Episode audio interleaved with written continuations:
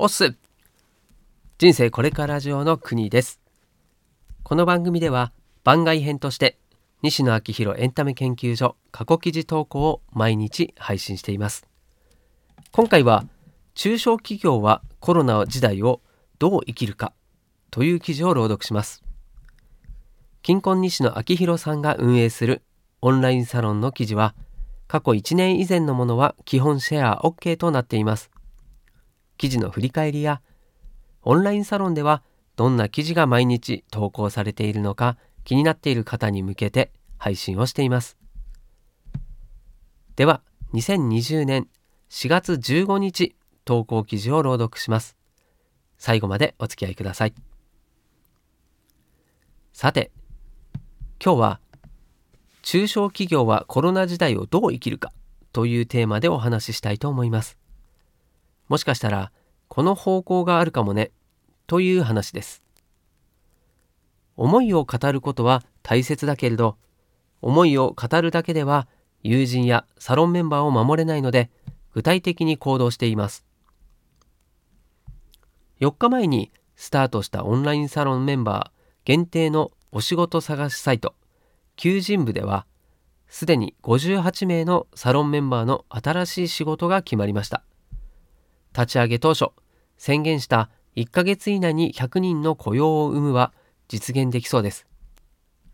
力を貸してくださったサロンメンバーの皆様に厚く御礼申し上げます。求人部は引き続き走らせていきたいと思います。重くのしかかる家賃人件費問題。新型コロナウイルスは僕らが無自覚に推し進めていた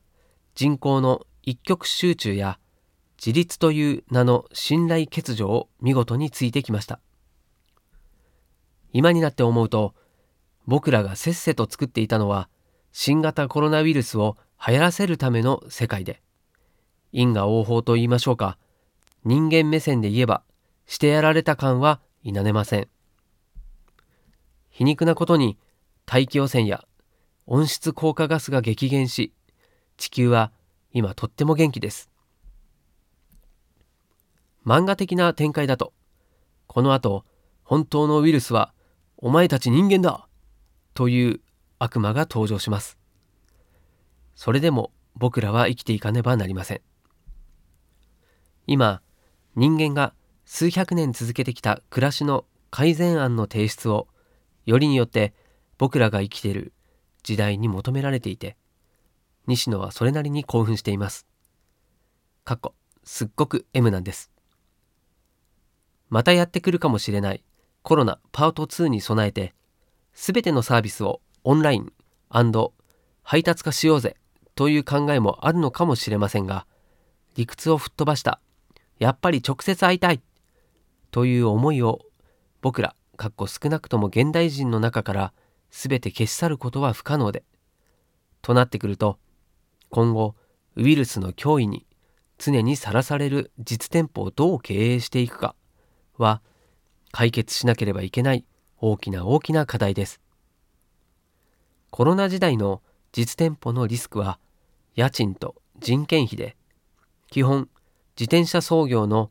実店舗運営はどれだけお店が好調でも今回のように店にお客さんが来れなくなってしまうと一気に首が飛びます。さてどうしましょう？思うにこの難局を乗り切るためにはウイルスが暴れまくっている期間中はお店を冬眠できるようにしておくことが必要で実店舗経営を追い込む家賃と人件費のうち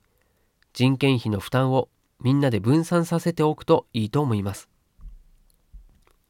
雇用契約はそのままで出向のような形で冬眠中の会社のスタッフを別の会社が期間限定で雇い、給料を支払うという形ですね。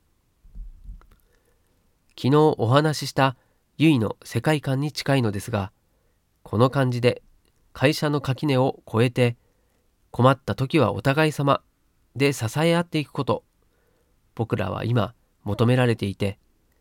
ここで助けることや助けてもらうことを躊躇してはいけないのだと思います。求人部の中にコロナ期間中一時預かり的なカテゴリーを作ろうかしら。皆さんの意見をください。全員を助けるぞ頑張るぞおお現場からは以上です。はい、ということで、以上で終了でございますが、感想ですね。うん、まあ、やっぱり思いを語るだけではダメで、行動することだなと思いました。まあ、至るところで聞く言葉ですけど、まあ、実行している人は実際少ないのが現実ですよね。ただ、言うだけ言ってやらない。これはよくあることだと思います。まあ、前回の感想でも言っていた通り、まあ、会社の垣根を越えた新しい形というのが必要になってきたっていうことだと思います。まあ、そしてそう思って何も動かなかったとしたらまた同じことが起こってしまいます。気づいた人から行動してコロナと共存できる未来を作っていこうと思いました。はい、では今回も最後までお付き合いいただきましてありがとうございます。こちらの記事や朗読がたくさんの人に届くようシェアしていただけるととてもとても嬉しいです。はい、ではまた明日この場所でお会いしましょう。お届けは国でした。したっけね？